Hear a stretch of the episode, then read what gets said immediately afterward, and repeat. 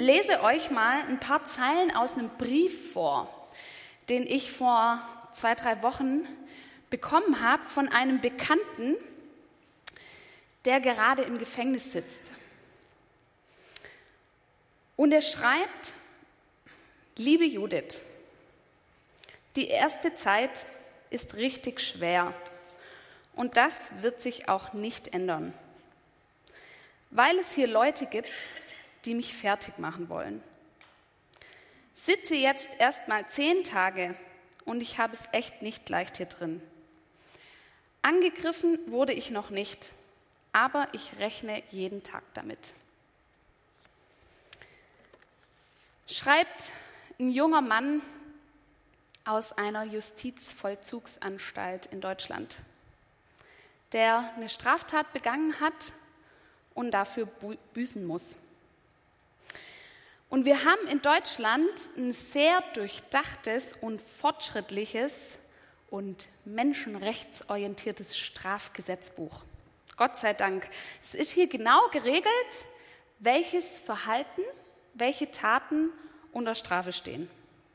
Und die Gesetzgebung, die orientiert sich dabei am ersten Artikel des Grundgesetzes, die Würde des Menschen ist unantastbar. Wenn ich jetzt diesen Brief lese oder als ich diesen Brief äh, gelesen habe, habe ich beobachtet, es scheint so, als würde sich so eine Strafhaft in manchen Fällen, so wie der das beschrieben hat, nicht positiv auswirken. Das, was draußen passiert, geht drin im Knast irgendwie weiter. Die Straftaten, wegen denen diese Jungs in dem Fall einfahren, die werden in diesem Fall in der Haft kultiviert sogar und verstärkt.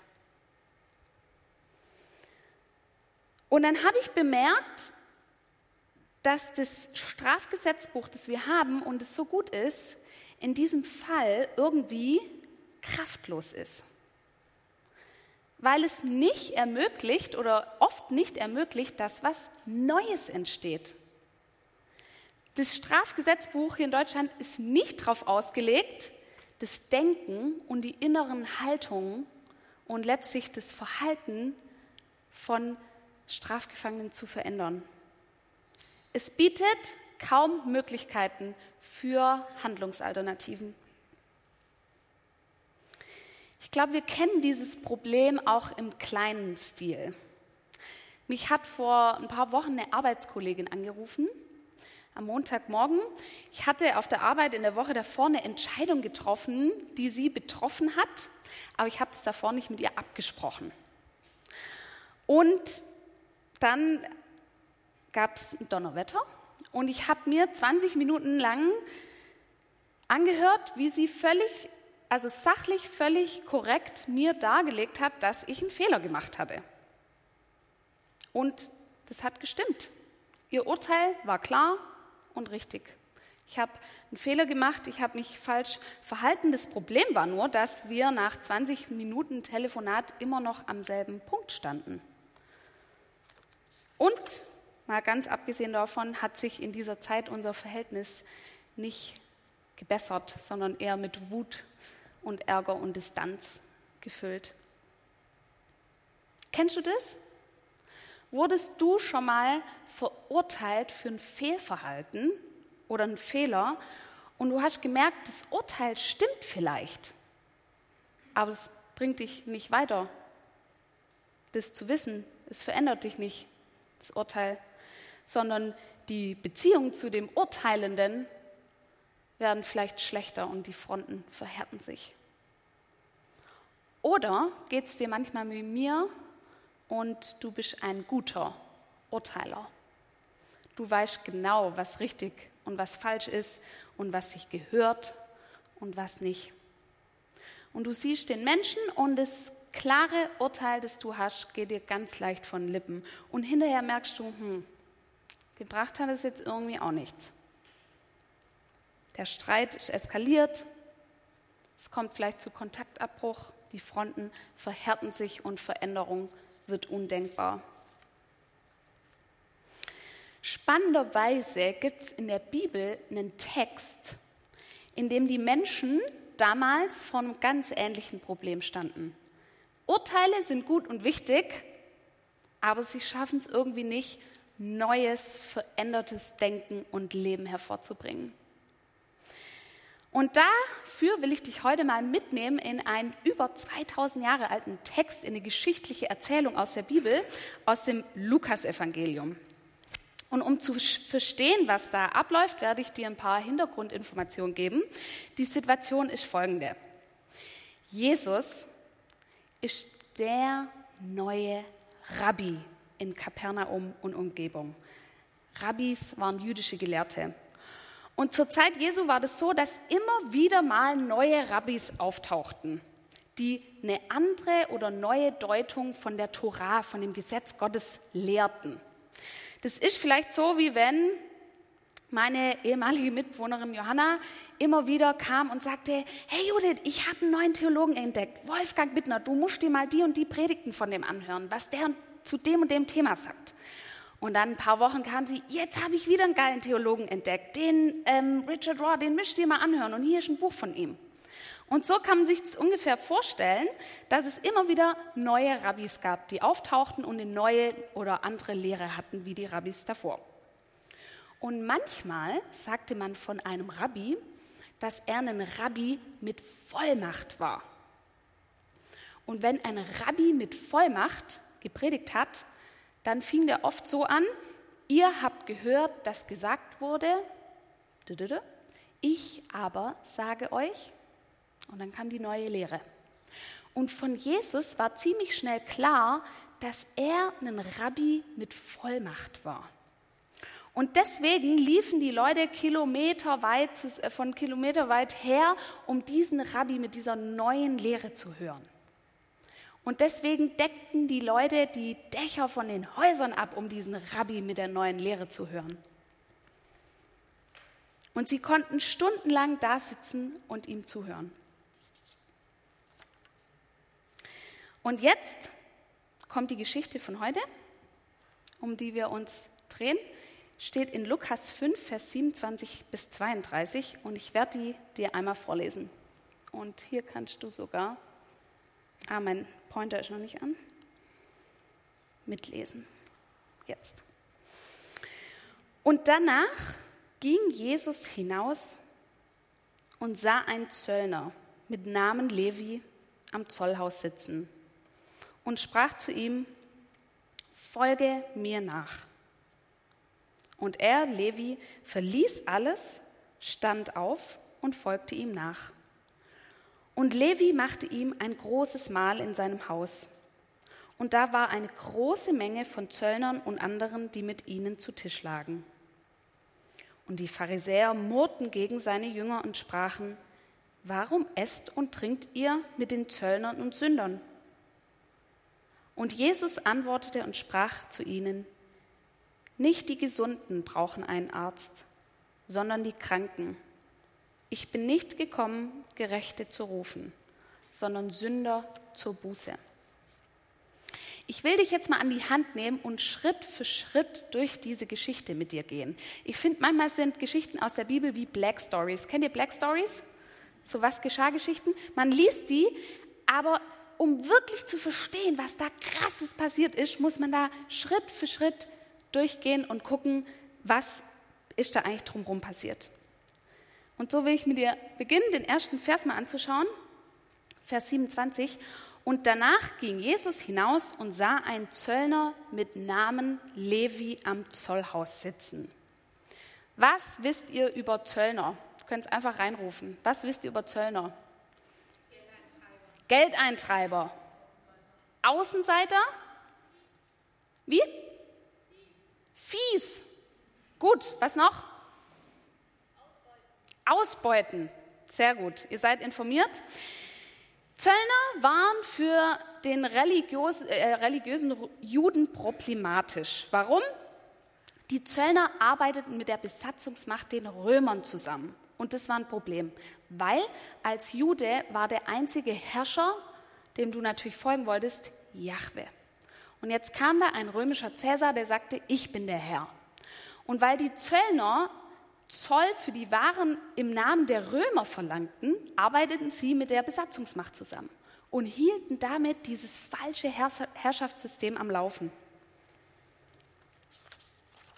Und es gab noch einen Grund, haben wir auch gehört, sie waren fies.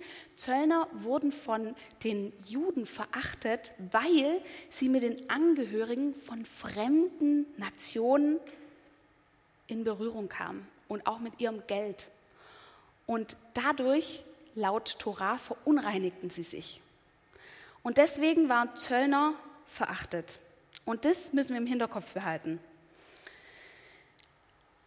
Ah ja, ich habe hier, habe ich ganz vergessen, ich habe ein Bild mitgebracht aus einer Kinderbibel. Ich finde, manchmal illustrieren die das richtig gut. Hier seht ihr Levi am Zollhaus sitzen, das römische, äh, weiß ich nicht, Wappen oder was auch das immer das war, da und Geld eintreiben. Und in Vers 27 lesen wir weiter. Und Jesus sprach zu ihm, folge mir nach. Und er, Levi, verließ alles, stand auf und folgte ihm nach. Wenn ein Jude diese Geschichte gehört hat, dann stockt ihm hier schon der Atem. Niemals würde ein Rabbi, schon gar nicht ein Rabbi mit Vollmacht, seine Nachfolger, seine Schüler, seine Jünger selber berufen. Wenn ein junger jüdischer Teenager Schüler von einem Rabbi werden wollte, dann musste er sowas wie einen Antrag stellen. Der musste sich bei dem Rabbi als intelligenter, wissbegieriger, neugieriger Schüler beweisen. Auf jeden Fall, auf gar keinen Fall würde der Rabbi das selber tun. Und es folge mir nach, dass Jesus hier sagt, das bedeutet so viel, ich will, dass du bei mir bist. Weil die Schüler eines Rabbis, die folgten dem Rabbi auf Schritt und Tritt. Also, dass Jesus als Rabbi mit Vollmacht diesen Schüler selber beruft, das ist vielleicht so, wie wenn der Geschäftsführer deiner Firma oder deine Studiengangsleitung zu dir herkommt und sagt, ich will dich bei mir haben, werde mein persönlicher Assistent. Und deswegen ist auch logisch und völlig klar, dass Levi alles stehen und liegen lässt und diese ehrenvolle Berufung ohne einmal mit der Wimper zu zucken annimmt. Wir lesen diese Geschichte manchmal so im Zeichen der Bewunderung für den Levi, der in radikaler Selbsthingabe alles stehen und liegen lässt. Für die Juden war das logisch. Nichts anderes wäre dem Levi in Sinn gekommen, als diese ehrenvolle Berufung anzunehmen. Und was dann passiert, ist auch typisch für den antiken Orient, nämlich Levi lädt Jesus zum Essen ein in sein Haus. Und Levi machte ihm ein großes Mahl in seinem Haus. Und da war eine große Menge von Zöllnern und anderen, die mit ihnen zu Tische lagen. Also wenn, ich weiß nicht, wie es dir geht, wenn, wenn ich äh, einen neuen Menschen kennenlernen will, den ich noch nicht so gut kenne, dann treffe ich mich vielleicht mal auf einen Kaffee oder vielleicht auch zum Mittagessen. Aber ich halte die Person wahrscheinlich erstmal auf Distanz und lade die nicht gleich zu mir nach Hause ein. Levi aber bittet Jesus in sein Haus, weil es gab gar keinen anderen Ort, wo Levi Jesus hätte kennenlernen können. Es gab keine Kneipen oder Bars, so wie wir das kennen. Und das Zuhause war ein intimer Ort. Und war, deswegen war diese Einladung zum einen eine Vertrauenssache. Levi lädt Jesus in sein Haus ein. Und zum anderen eine öffentliche Angelegenheit. Warum? Weil die Häuser zu der Zeit in so Kreisen angebaut wurden. Also ein Familienclan hat seine Häuser in einem Kreis angebaut und innen war dann der Innenhof. Das heißt, wenn einer in dieser Familie einen Gast hatte, haben das direkt mal 60 Leute oder so mitbekommen. Und dadurch war das eine halb öffentliche Sache, diese Einladung. Und es hat sich rumgesprochen. Und das ist auch der Grund, warum die Pharisäer vom Besuch von Jesus äh, bei Levi mitbekommen.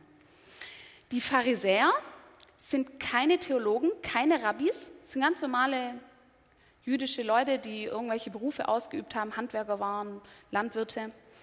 Und die waren darauf bedacht, dass Gesetz Gottes, die Torah, ganz treu und ernst auszulegen und zu leben. Und diese Pharisäer murrten gegen seine Jünger und sprachen, warum esst und trinkt ihr mit den Zöllnern und Sündern? Ich wieder ein Bild von den Pharisäern, die murren.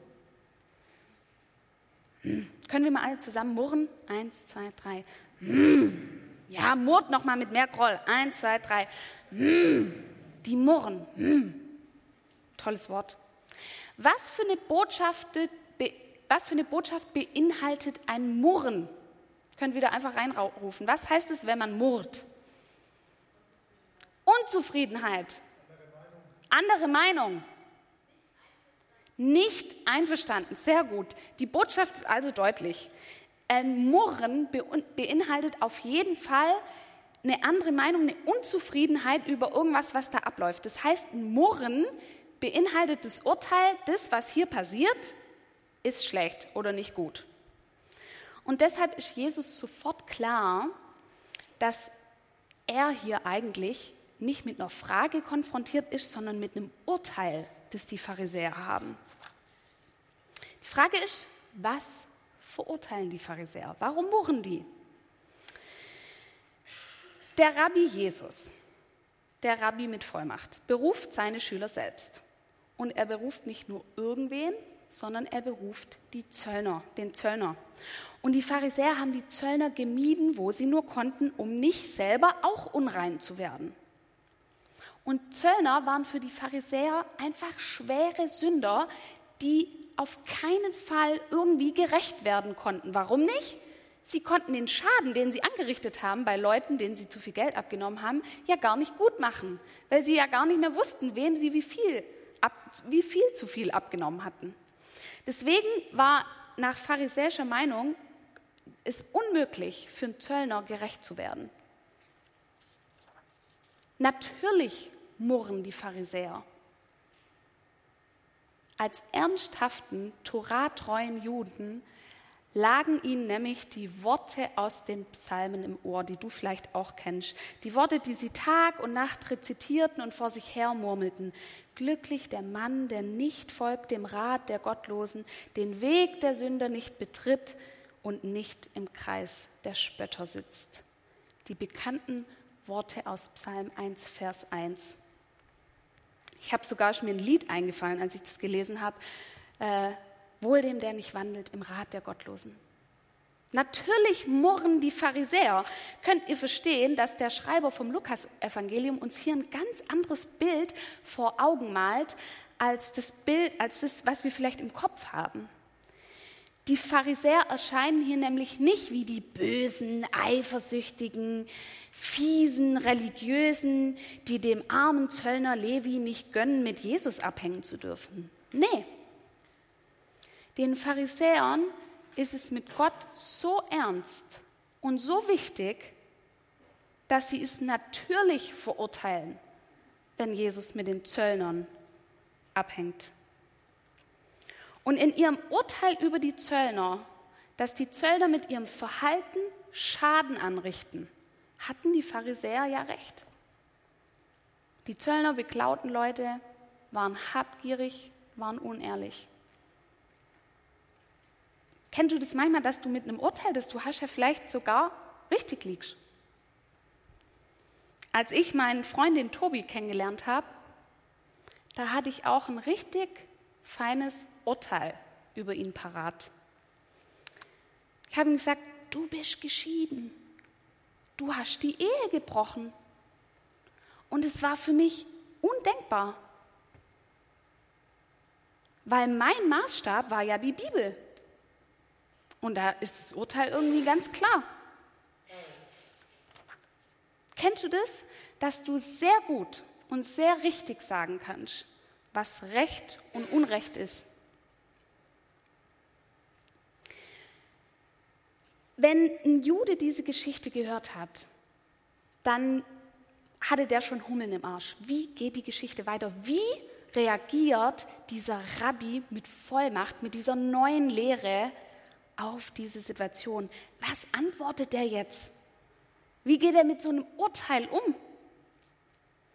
Und Jesus antwortet mit einem Bild. Er sprach zu ihnen, nicht die Gesunden brauchen einen Arzt, sondern die Kranken. Ich bin nicht gekommen, Gerechte zu rufen, sondern Sünder zur Buße. Nicht die Gesunden brauchen einen Arzt, sondern die Kranken. Das ist logisch, oder? Das ist auf den ersten Blick logisch, aber was ist die Botschaft zwischen den Zeilen? Was ist die Botschaft, die Jesus hier sendet? Was sagt Jesus den Pharisäern hier eigentlich? Was tut denn ein Arzt? Er wendet sich den Kranken zu. Ein Arzt muss erkunden, wo das Leiden seiner Patienten liegt, wo der Schmerz, woher der Schmerz rührt, welche Behandlung man in Erwägung ziehen kann, ob es ein Medikament geben könnte, das helfen kann. Ein Arzt wendet sich seinen Patienten zu. Und ich glaube, an dieser Stelle können wir das Evangelium in dem Text erkennen. Hier ist der Schatz verborgen. Das Gesetz kann nur urteilen. Jesus aber wendet sich den Menschen zu. Jesus wendet sich zu den Menschen hin. Und dieses Zuwenden, dieses Hinwenden das ist der Boden für Veränderung.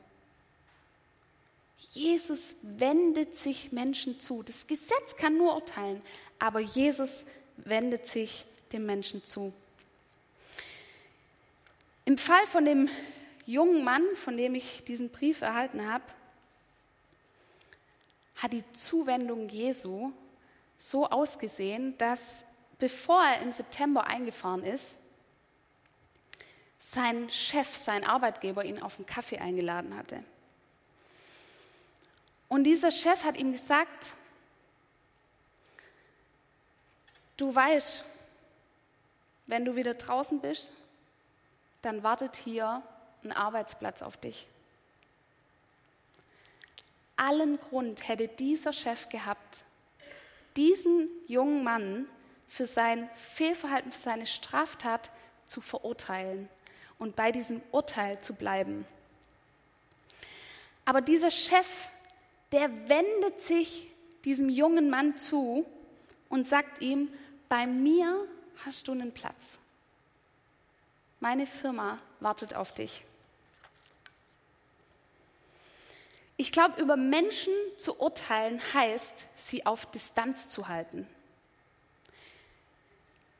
Das sehen wir schon an der passenden Geste. Wie geht die Geste verurteilen? Das sehen wir auch in diesem schönen Bild. Finger raus. Du.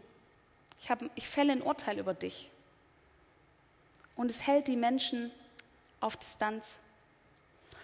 Und bei einer Zuwendung, bei einer Hinwendung entsteht Nähe, entsteht Beziehung, entsteht Vertrauen, Gemeinschaft und schließlich Veränderung.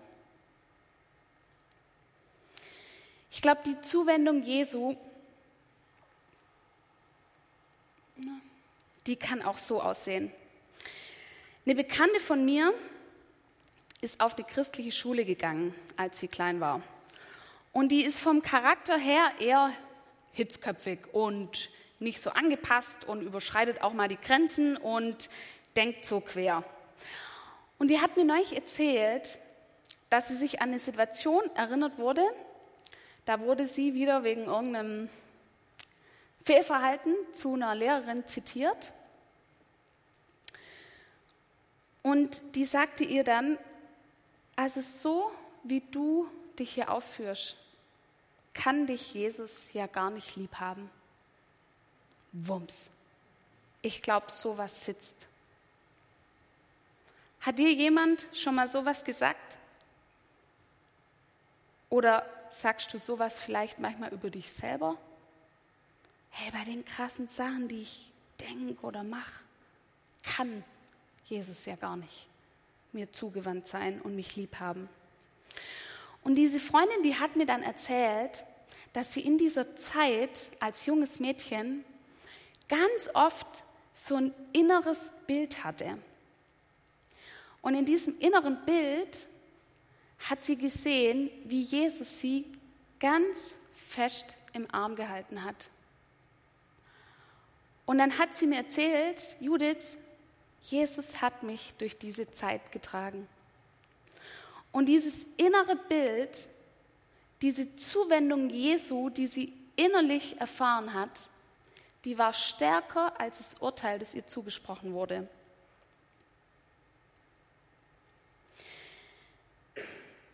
Jesus wendet sich uns zu. Ich durfte diesen Charakterzug Jesu auch kennenlernen. Und dieser Charakterzug Jesu, dass Jesus sich uns zuwendet, das Urteilen übersteigt und sich uns zuwendet, hat auch mein Urteilen gegenüber dem Tobi verändert. Das Gesetz verurteilt, aber Jesus wendet sich den Menschen zu. Ich will dir das heute mal zusprechen. Jesus wendet sich dir zu. Und ich würde dich mal bitten, damit wir das noch mehr verinnerlichen, dass du dich jetzt mal deinem Sitznachbar zuwendest mit dieser Geste und ihm zusprichst, Jesus wendet sich dir zu. Go.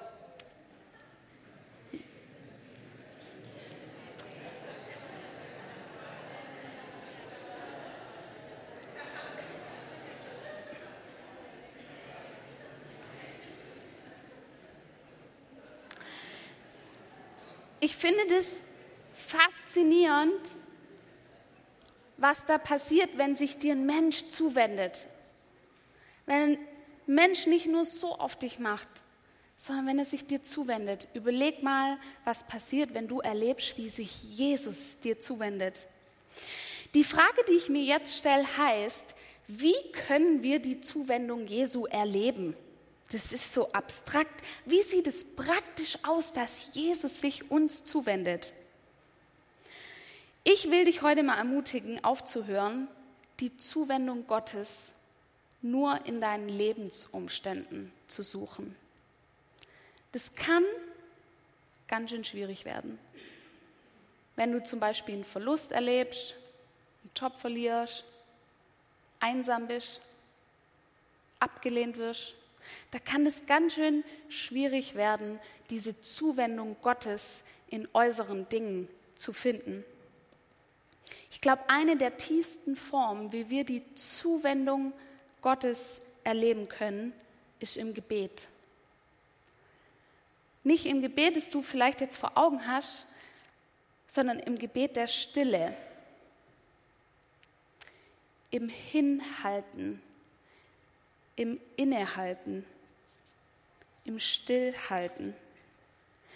Ich glaube, dass die Kraft von dem Gebet der Stille darin liegt, dass du trotz und in allem erfährst, dass Gott dir zugewandt ist und dass Jesus sich dir zuwendet und dass Jesus dich immer in die liebevolle, bedingungslose Gemeinschaft mit ihm ruft.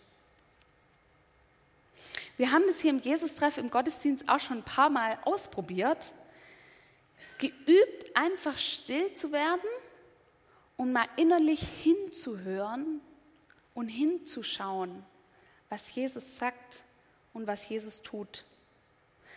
Einfach still werden, das ist leider gar nicht so einfach.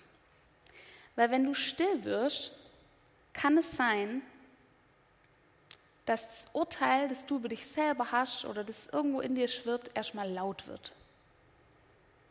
Oder dass in dir Sorgen laut werden oder Angst oder dein innerer Terminkalender und To-Dos. Es scheint gar nicht so einfach und es ist auch gar nicht so einfach, still zu werden. Und irgendwann, wenn dieses innere, dieser innere Lärm endlich mal verstummt, dann kannst du erleben, wie Jesus sich dir zuwendet, wie er dir zugewandt ist. Vielleicht kommt dir ein Vers, ein Wort, das dich ermutigt, ein inneres Bild, so wie die Freundin, von der ich erzählt habe. Vielleicht fühlst du es, dass Gott dir zugewandt ist. Vielleicht macht sie ein innerer Frieden breit. Ich will dich heute mal ermutigen, das mal in deine Woche mitzunehmen und mal auszuprobieren. Ein Gebet der Stille, in dem du erleben kannst, wie Jesus sich dir zuwendet. Ich fasse noch mal kurz zusammen. Vielleicht findest du dich in dieser Erzählung im Zöllner Levi wieder, der diese Wohltat der Zuwendung Jesu erfahren darf. Der erlebt, dass Jesus sich ihm nähert, sich ihm hinwendet und Levi nicht anders kann, als sich Jesus ebenfalls zuzuwenden, ihm zu vertrauen, ihn einzuladen, mit ihm Gemeinschaft zu haben. Und wenn du es mal wieder brauchst, diese Zuwendung Gottes zu erleben, dann ermutige ich dich, mal still zu werden.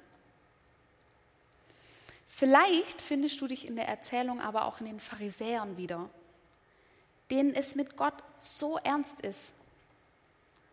Und die urteilen über das Fehlverhalten der Zöllner die mit ausgestreckten Armen dastehen und sehr gut wissen, was Recht und Unrecht ist, die aber merken, dass ihr Urteil gar nicht weiterbringt, dass durch ihr Urteil nichts Neues entsteht und keine Veränderung bewirkt, sondern nur den Status quo markiert und am Ende auch exkludiert, Gemeinschaft zerstört.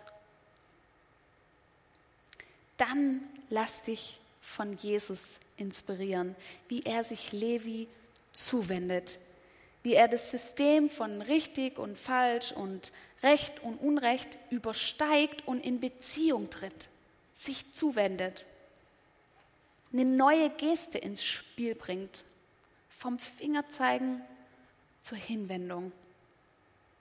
Und wie Jesus so den Levi zur Buße ruft, zum Umdenken zur Erneuerung, zur Veränderung, zum Freiwerden. Das ist Liebe hoch drei. Deshalb setzen wir uns hier im Jesus-Treff mit der Liebe auseinander, weil wir wissen wollen, was heißt es denn zu lieben? Was ist Liebe? Und ich glaube, dieser Bibeltext malt uns heute ganz praktisch vor Augen, was es bedeutet zu lieben. Ich glaube, Liebe bedeutet immer sich hinzuwenden, sich zuwenden, in Beziehung treten, den anderen nicht auf Distanz zu halten, sondern sich mit dem anderen mal auseinanderzusetzen. Das vielleicht faire Urteil zu übersteigen und mal zu fragen, was braucht der andere eigentlich? Ich will dich am Schluss dieser Predigt einladen, mit mir mal fünf Minuten Stille zu machen, still zu werden und hinzuhören auf diese Zuwendung Jesu. Die Band wird im Hintergrund ganz leise Musik machen und ich lade dich ein, dazu aufzustehen. Und ich werde auf die Uhr schauen und wir werden einfach fünf Minuten der Stille uns gönnen. Steh doch mit mir dazu auf.